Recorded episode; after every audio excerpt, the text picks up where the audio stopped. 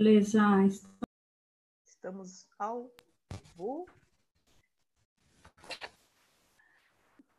Aqui não me aparece ainda. Vamos ver. ver. Demora uns segundinhos, né? Hum, pra... Já me apareceu. Para mim já tá. Já? Aqui para mim ainda não. Não? Sessões. Tá, ele tá aqui com símbolo, tá ao vivo, mas ele não me apa... é, não apareceu o vídeo não ainda. Sim, já apareceu. Sério? Boa noite. Boa noite. Se você está aí chegando, está com a gente. Somos do projeto A Cara dos Bosques. Adriana Duarte. Olá, Lobas. Estamos por aqui. Ah, alguém? Nós. Estamos aqui. alguém eu? Pode ser? Sim, sim, sim. é, somos do projeto Aquela dos Bosques, de leitura e imersão no livro Mulheres que Correm com os Lobos. Estamos aqui desde o dia 20 de março. Se você está chegando hoje, dá uma olhadinha lá no vídeo zero, na playlist Estudo Dirigido, que você vai entender o que, que a gente está fazendo aqui. Teve uma loba que entrou em contato comigo hoje lá pelo Instagram do, aquela dos Bosques, né? É. Dizendo, ah, nossa, fiquei sabendo hoje, dá para acompanhar? Falei, dá. Ah, sempre dá, Adivinha, nunca é tarde. Começamos ontem o capítulo 10. Fala, Nath, tudo Oi, bom? Nath. Olá, Silvia, entramos na sessentena. é verdade. É verdade. Estamos na sessentena, isso mesmo. Então, já chegamos no capítulo 10. É, começamos ontem a ler, já lemos o conto La Llorona. E a gente está lá na página 345. Vamos começar logo em seguida do, do conto no item A Poluição da Alma Selvagem. Quem que vai ler? Posso tentar ler. Uhum. A minha voz aqui bonita. Vamos lá. Poluição da alma selvagem. Essa versão de La Llorona pertence à categoria que as cantadoras e cuentistas chamam de tem temblon histórias de arrepiar. Elas têm o propósito de divertir, mas têm também a intenção de fazer com que os ouvintes sintam o arrepio da conscientização, que leva a uma atitude pensativa, à contemplação e à ação. Independentemente das imagens da história que, é, da história que se modificam com o passar do tempo, o tema permanece o mesmo: a destruição do feminino fecundo. Quer a contaminação da beleza selvagem ocorra no mundo interior, quer no mundo exterior, ela é algo doloroso, ela é algo doloroso de se presenciar. Na cultura moderna, às vezes consideramos que uma seja muito mais devastadora do que a outra, mas as duas são de importância crítica e equivalente. Embora eu às vezes conte essa história de duas versões em outros contextos, aí tem a nota número 5, quando é compreendida como uma imagem da deteriorização do fluxo deterioração. deterioração do fluxo criador, ela faz com que as mulheres se arrepiem por bem saber do que se trata. Se, se considerarmos essa história como a condição da psique de uma única mulher, poderemos ter uma boa compreensão do enfraquecimento e definhamento do processo criativo da mulher. Como outras histórias finais trágicos, essa tem a função de ensinar a mulher o que não fazer e como voltar atrás, no caso de escolhas infelizes, para reduzir o impacto negativo. Em geral, ao assumir uma postura psicológica oposta àquela adotada pela protagonista da história, podemos aprender a viajar com a onda em vez de nos, de nos afogarmos nela. É a, a gente vai ler a nota 5, mas antes de ler, a gente pode pensar assim, né? É, isso uma, é, é, uma dica de uma, é, essa história, assim como outras, tem a função de ensinar a mulher o que não fazer e como voltar atrás no caso de escolhas infelizes. Vamos lembrar que no capítulo 8, dos sapatinhos vermelhos, A menina não teve como e terminou a história perdendo os pés, né? Assim, se envolveu na dependência e se perdeu dos seus instintos, não conseguiu se recuperar, né? No caso do capítulo 9, da pele de foca, é uma mulher que foi sequestrada, digamos assim, né? Ela perdeu a pele dela e ela foi ressecando, ressecando, ressecando, né? E aqui ela está dizendo, então, assim, para não acontecer nenhuma coisa nem outra, o que é que você precisa fazer para se antecipar, né? Então, é, resultando que, assim, cada vez mais a gente vê que o livro, ela vai tratando de vários processos, né? É, o livro inteiro é um processo maior, vamos dizer assim, mas cada capítulo tem o seu processo. A nota número 5 está lá na página 546. Ela diz, como por exemplo, da Green National Convention, no divisor continental de água das Montanhas Rochosas, em 1991. Esse conto emprega as imagens da bela mulher e do puro rio da vida para descrever o processo criador da mulher num estado normal. Aqui, porém, quando, se, quando ele interage com um espírito destrutivo, tanto a mulher quanto o rio decaem. É então que a mulher, ah, é então que a mulher cuja vida criativa está definhando vivencia, como La Llorona, uma sensação, uma sensação de envenenamento, de deformação, um impulso para acabar com tudo. Em seguida, ela é levada a uma procura aparentemente interminável do seu potencial criativo original, em meio aos destroços. Para a correção do seu ambiente psíquico, o rio precisa voltar a ficar limpo. Nessa história, não estamos preocupadas com a qualidade dos produtos da nossa criação, mas com a determinação e os cuidados para com a nossa vida criativa. Sempre por trás, por trás do ato de escrever, de pintar, de pensar, de curar, de fazer, de cozinhar, de falar, de sorrir, de criar, está o rio. O rio abarra o rio. O rio debaixo do rio alimenta tudo o que criamos. Na simbologia, na simbologia, os grandes volumes de água representam um lugar em que se crê que a própria vida teve origem. Nas regiões hispânicas do sudeste dos Estados Unidos, o rio simboliza, é, do sudoeste dos Estados Unidos, o rio simboliza a capacidade de viver, de viver realmente. Ele é considerado a mãe, la madre grande, a grande mulher, cujas águas não só correm nas valas e leitos de rios, mas que se derramam de, eh, de dentro do corpo das próprias mulheres quando seus filhos nascem. O rio é visto como uma grande-dama que passeia pela terra com uma saia rodada e esvoaçante, azul ou prateada e às vezes dourada, e que se deita com o solo para prepará-lo para o plantio. Eu lembrei de uma coisa que não tem nada a ver assim, com o livro, mas que tem a ver com a biologia, né? Que fala dos corpos d'água, que eles têm um processo que eles conseguem se autodepurar, ou seja, se você não, se ele não está tão poluído, ele sozinho ele consegue recuperar essa vida, né? E aí eu fiquei pensando aqui agora, que quando a gente deixa esse rio muito poluído, se está demais, aí sozinho ele realmente, né? Não fica uma, conta, né? toda não, não consegue. consegue recuperar. Uhum. É.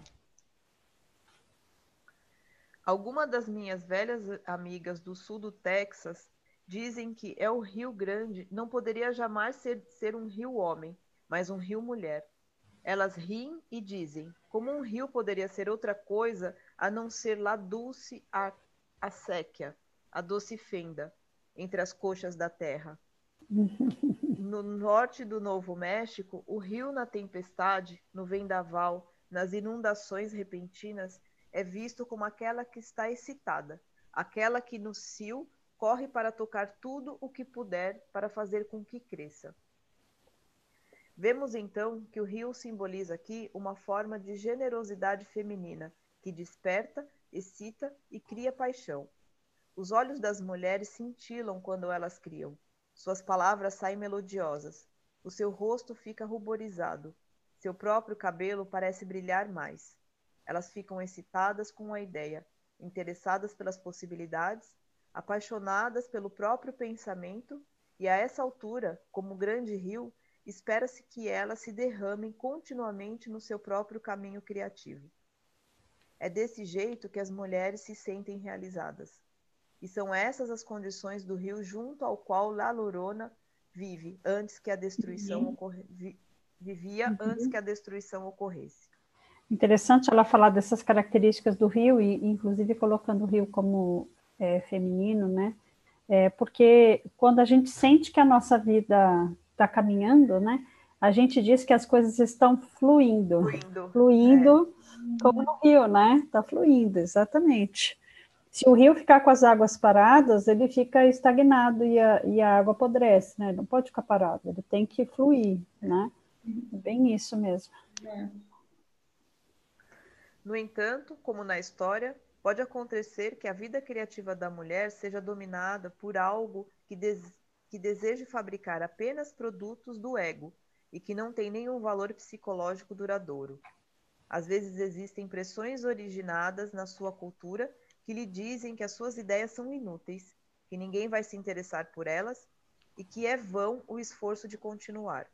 Isso é poluição. Isso equivale a derramar chumbo no rio. É isso o que envenena a psique. A satisfação do ego é permissível e importante por si só. O problema reside no fato de que o derramamento de complexos negativos ataca tudo o que significar novidade, tudo que for novo, que tenha potencial, que tenha acabado de nascer, tudo o que esteja no estado de crisálida, de lacuna, bem como que estiver já crescido tudo que for velho e venerado. Quando há um excesso de fabricação sem alma, os resíduos tóxicos escorrem para o rio límpido, eliminando tanto o impulso criador quanto a energia. É, eu acho que assim, para a gente entender melhor esse trecho, isso equivaleria a dizer assim, de que a gente é cobrado pelas pessoas em volta da gente, pela sociedade em si, a produzir, produzir, produzir, produzir, produzir, produzir cada vez mais independentemente do que você esteja produzindo. Sendo que a criatividade passa por outras vias, né? Assim, é. Tem um processo. Primeiro você precisa é, criar algo dentro de você, você vai maturar aquele negócio, né? Aquela ideia. Depois que você maturar o suficiente, esse maturar tem a ver com amadurecimento mesmo, né? Para que uma coisa fique pronta para ser usada, aí sim você vai conseguir produzir, né? Então, não basta pensar assim, ah, eu tenho uma ideia, executo, eu tenho uma ideia, executo, uma ideia, executo. Uhum. Não, não é funciona, porque aí não vai sair inteiro, vai sair pela metade, né? Vai sair aos, aos trancos e barrancos, né? E o ego sempre vai procurar é, o menor esforço, porque assim, se ele tiver o menor esforço, ele está dentro da sua zona de segurança, e daí não precisa fazer grandes movimentos, né? Gastar muita energia, não. né? O veneno no rio. Há inúmeros mitos relativos à deterioração e represamento do criativo e do selvagem, quer eles tratem da contaminação da pureza, como foi representada pela névoa nocida, nociva que se espalhou sobre a ilha de Lécia, Lécia. onde, Lécia, onde eram armazenadas as meadas da vida com as quais as parcas teciam. Quer tratem de histórias sobre malfeitores que tapam os poços das, eh, de aldeias, causando com isso sofrimento e morte. Tem a nota 6. Duas das histórias mais profundas são as atuais Jean de Florete e Manon da Primavera. Aí tem a nota 7. Nessas histórias, dois homens, na esperança de despojar uma, uh, um, pobre com, uh, um pobre corcunda, sua esposa e sua filhinha pequena nas terras que eles viviam, tentando que, vi, de que eles vinham, tentando revitalizar com flores e árvores, tampam a nascente que alimenta aquela terra, provocando a destruição da família trabalhadora e dedicada. Aqui a nota 6 e a nota 7. Aqui a nota 7, a mim mencionado, é, que ela fala das parcas, né? Das parcas ou moiras, né? Que são as, as, as tecelãs do fio da vida, vida, morte e vida a mim mencionado por Marik Papandreas Andropoulos, contadora de histórias de Corinto, e a ela transmitido por Andrea Zarkowska. Cocoles, também de Corinto. Nota 7, página 546 também. Marcel Pagnol, Jean de Florete e Manon of the Springs. Manon of the Springs. Tradução de W.E. Van Heiningen. É uma citação. Os dois foram transformados em filmes por Claude Berry, em 1987. A primeira obra trata de malfeitores que tapam uma nascente a fim de impedir que um jovem casal realize seu sonho de viver livre, afastado da civilização, plantando os alimentos para seu próprio sustento, cercado da fauna, das árvores e das flores. Subsequentemente, a jovem família começa a passar fome, porque nenhuma água chega mais às suas terras. Os malfeitores esperam comprar a propriedade por uma ninharia, assim que se espalhar sua reputação de terra árida. O marido morre cedo, a mulher envelhece precocemente e a filha cresce sem nenhuma herança. No segundo livro, a filha cresce, descobre a trama, vinga sua família e, parada dentro da lama até os joelhos, com as mãos sangrando, solta, solta o concreto. A fonte volta a jorrar, derramando-se pela terra, levantando nuvens de poeira à sua frente e deixando evidente o antigo ato dos malfeitores. Não, peraí. Um, o efeito mais comum da poluição na vida criativa da mulher é a perda da vitalidade. Isso prejudica a capacidade da mulher de criar ou agir no mundo lá fora. Embora existam épocas nos ciclos da vida criativa saudável da mulher, nas quais o rio da criatividade desaparece no subsolo temporariamente, algo está se desenvolvendo do mesmo jeito. Nessas ocasiões, estamos em incubação. A sensação é muito diferente da de uma crise espiritual. Num ciclo natural, existe inquietação e impaciência, talvez, mas não ocorre jamais uma sensação de que a alma selvagem esteja morrendo. Podemos saber a diferença através da avaliação da nossa expectativa. Mesmo quando a nossa energia criativa está envolvida num longo processo de incubação, nós ainda ansiamos pelo resultado. Sentimos os estalos e ondulações dessa nova vida que gira e zumbi dentro de nós. No entanto, quando a vida criativa morre porque não estivemos cuidando da saúde do rio, a situação é inteiramente outra. Sentimos-nos exatamente como o rio que morre. Sentimos a perda de energia, sentimos-nos cansadas. Não há nada rastejando, incomodando, levantando folha, levantando folhas, refrescando, aquecendo.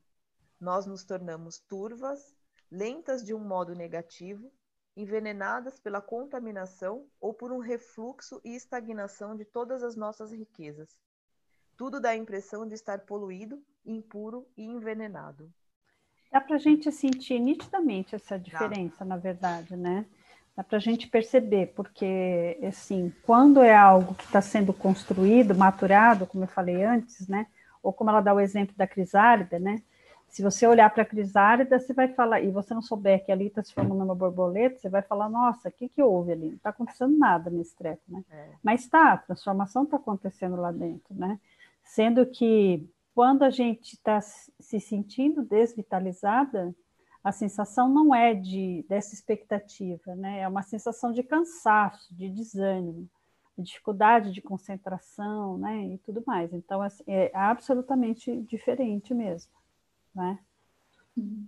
É como se você estivesse tipo assim se arrastando, né? E é, é bem arrastando, né? Tem esse fluxo, né? O negócio é pesado. É, eu acho que é onde usa o termo, né? Empurrando com a barriga, né? Você vai fazendo o que dá, do jeito que dá. É, sim. Ô, Nath, lê um pouco você. Uhum. Por favor. Como pode a vida criativa da mulher ser poluída? Esse enlameamento da vida criativa invade todas as cinco fases da criação: a inspiração, a concentração, a organização, a implementação e a manutenção. As mulheres que perderam uma ou mais dessas fases relatam que não conseguem pensar em nada de novo, de útil ou que desperte sua empatia. Elas se veem facilmente perturbadas por casos de amor, pelo excesso de trabalho, pelo excesso de lazer, pela fadiga ou pelo receio de fracassar. E aí tem a nota 8. Mas vamos lembrar que ela está falando de cinco fases da criação, né? Inspiração, concentração, organização, implementação e manutenção, que é mais ou menos o que eu falei antes, né? Assim, primeiro a inspiração, quer dizer, o que, que vai vir dali? Não sei, né? Preciso me concentrar, organizar, fazer e manter, né? São as, os cinco passos, né? A nota 8 é grande também, a variar. Página 547. O medo do fracasso é uma dessas frases feitas que não descrevem de fato o que a mulher realmente teme. Um medo isolado costuma ter três partes. Uma parte que é um resíduo do passado, sendo este com frequência o um motivo de vergonha. Uma outra que é uma incerteza quanto ao presente. E a terceira que é o medo de resultados fracos e de consequências negativas no futuro. No que diz respeito à vida criativa, um dos medos mais comuns não está exatamente no medo do fracasso, mas sim no medo de se pôr à prova. O raciocínio é mais ou menos o seguinte: se eu fracassar, posso me levantar e começar tudo de novo. Há uma infinidade de chances diante de mim. Mas e se eu conseguir, mas numa faixa medíocre? E se, não importa o quanto eu me esforce, eu conseguir sim, mas não no nível que eu desejava? Essa é a questão mais perturbadora para quem cria. E há muitas, muitas outras. É por isso que a vida criativa é em si mesma um caminho longo e complicado. No entanto, nem mesmo toda essa complexidade deveria nos afastar dela, pois a vida criativa fica logo acima do coração da natureza selvagem. Apesar dos nossos piores medos, existe um sustento profundo proveniente da natureza instintiva. Muito interessante essa, essa parte é. dos três tipos de medo, né? Medo relacionado ao futuro, ao presente, ao, ao passado, presente e ao futuro. Sim. É que se resume, tipo, que as coisas elas podem acontecer do jeito que a gente pensou, menos do que a gente pensou ou mais do que a gente pensou, né? Só que quando uhum. acontece menos do que a gente pensou, vem essa, essa questão, que a gente não é aquilo que a gente gostaria, né? Sim. Mas é, são... Porque aí você tem que lidar com duas coisas, né? Uma que é um resultado é, medíocre, como ela fala aqui, né? Menos do que você esperava. E aí, assim, se eu conseguir um resultado menos do que eu esperava, significa o quê? Isso diz o quê de mim, entendeu? Sendo que não necessariamente. Não. Né? A gente não é obrigado a saber tudo. Primeira vez que a gente faz as coisas, muito provavelmente não vai sair lá muito bom, né? Tanto que se diz que se a pessoa faz bem uma coisa uma primeira vez, falam, ah, é sorte de principiante. É. Né? É. Por isso, né? Ó, a Simone está comentando aqui. Estamos em Pernambuco, né, Pedro? Deve ser Pernambuco, lockdown. Estamos nos sentindo numa incubadora. Só uma vida criativa para passar por esse momento de pandemia. Exatamente, Simone, muito bem. Então, assim, não adianta a gente fazer como lá nas primeiras semanas, né? Ah, olha, é, você tem que fazer, tem que fazer, tem que fazer, faz curso, aproveita e tal. Não, não, a gente nem aguenta fazer tudo isso, né? Calma. Se a gente está numa incubadora, se a gente está se gestando, não é hora de fazer grandes movimentos. Muito pelo contrário. E até essa última frase que, que eu li aqui no parágrafo anterior fala de novo dessa questão dos excessos, né? Excesso de trabalho, excesso de lazer, excesso, excesso, excesso que realmente vai sugando nessa né, nossa vitalidade. Ah, excesso de trabalho a gente até entende que seja nocivo, mas excesso de lazer, sim, excesso de também lazer é. também é nocivo, né? É, que tudo isso que é, é uma fuga, na verdade, é. né? Tudo isso você está tentando escapar de, de entrar em contato com você mesma, de, de olhar para dentro, né? Sim. Aí a Maria Luísa colocou aqui, mas a expectativa é muito pesada, né? É, é, é quando, a, quando o nosso grau de perfeição é muito alto, a nossa régua é muito. Né? É, conversamos disso em outro momento, Maria Luísa. É. Porque tem muito papo para rolar com relação à expectativa. Então vamos lá. Por vezes, elas não conseguem dominar a mecânica da organização e seus projetos acabam espalhados por aí em centenas de lugares aos pedaços. Às vezes, os problemas se originam da ingenuidade da mulher acerca da sua própria extroversão.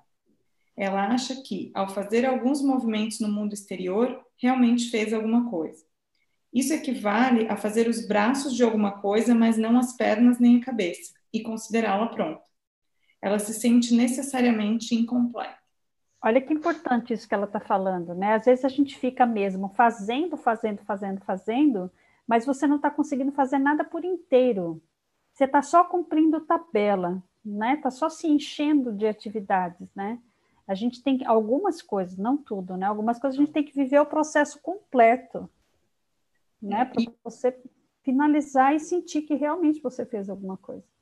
E, e, o que eu vejo, assim, o que eu ouço também das pessoas, né, agora, nesse momento que a gente está passando, é que, assim, muitas pessoas estão tendo que se deparar com um modo diferente de fazer aquilo que elas estavam acostumadas.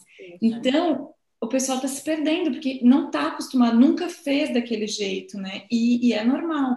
E aí também é isso, ah, quer fazer aqui, quer fazer ali, no fim não, não faz nada, não faz fica nada. com aquela sensação de, de não estar tá conseguindo completar as coisas, de não estar tá sendo suficiente, e aí piora todo né, o processo.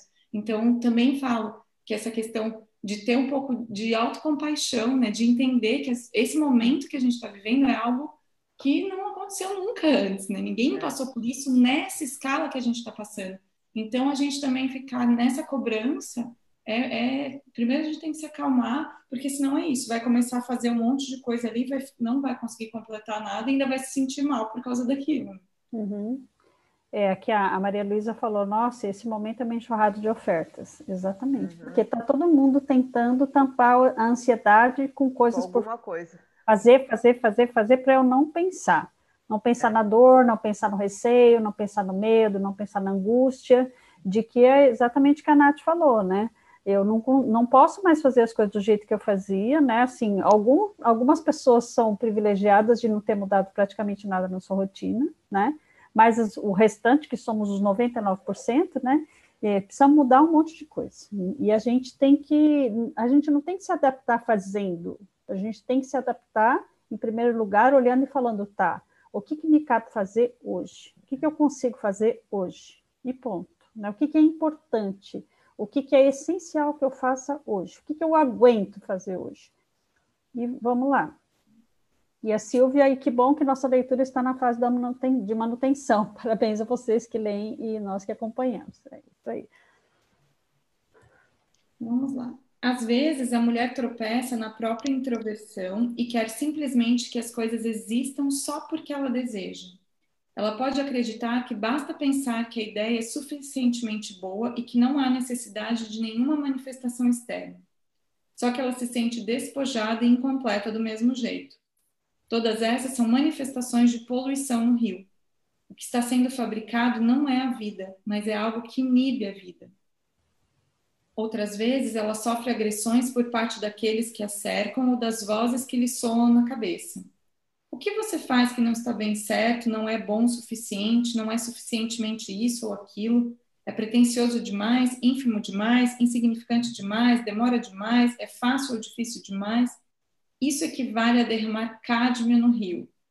Isso é que mais acontece, né? É. Nossa, muito, né? Se não é a gente que está se perguntando, às vezes tem alguém perguntando para a gente em volta, né? Nossa, mas para que tudo isso, né? Deve ter, deve ter um pessoal falando para vocês aí, live todo dia. Vocês vão assistir live todo dia, todo dia esse treco dessa leitura aí, né? Ah, você não cansou desse negócio, não? É, e eu já ouvi já. Ah, eu jamais faria então, né? O fato de alguém jamais fazer não significa que a gente não que deva fazer. fazer é. E que não significa qual que é a importância que isso tem para nós, né? É, sim, é. para nós, com certeza, né? Porque uhum. não é, é além né, de, de, ter todas as meninas acompanhando, mas é, para mim, pelo menos, o livro ele vem justamente com, essa, com esses tapas na cara que a gente precisa ouvir e ouvir e lembrar e lembrar que de toda hora ela tá lá, tal, acorda, mulher, é, é. para de reclamar. Ela dá um chacoalhão e depois ela vem e pega no colo, né? Fala, vem cá, senta no colinho da é. doutora Mestres aqui.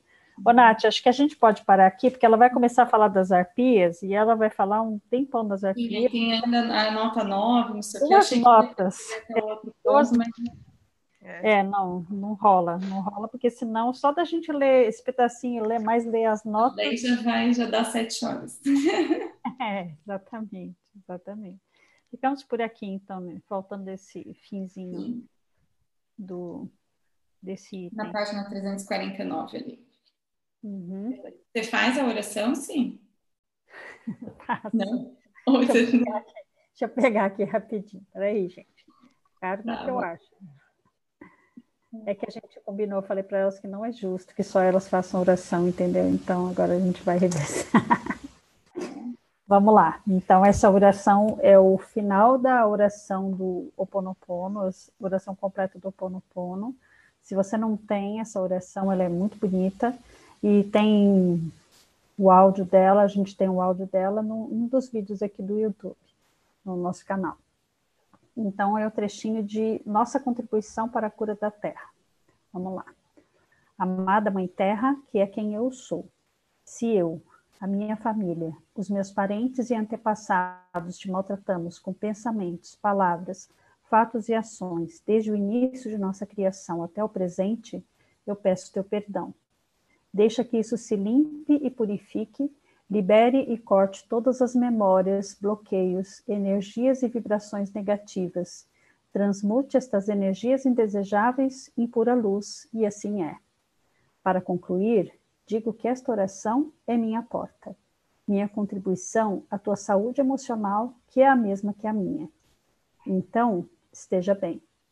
E na medida em que você vai se curando, eu te digo que eu sinto muito pelas memórias de dor que compartilho com você te peço perdão por unir meu caminho ao seu para a cura. Te agradeço por estar aqui para mim e te amo por ser quem você é. Assim seja, assim é. Não só a Terra poder estar aqui para nós, como a gente poder estar nela, é. né? Lobas, obrigada pela presença de vocês. Beijos. Boa noite. Vocês, vocês veem as meninas. Amanhã é o dia que eu, que eu tenho meu curso, tá bom? A gente se vê na quarta. Beijo. Beijo. Beijo.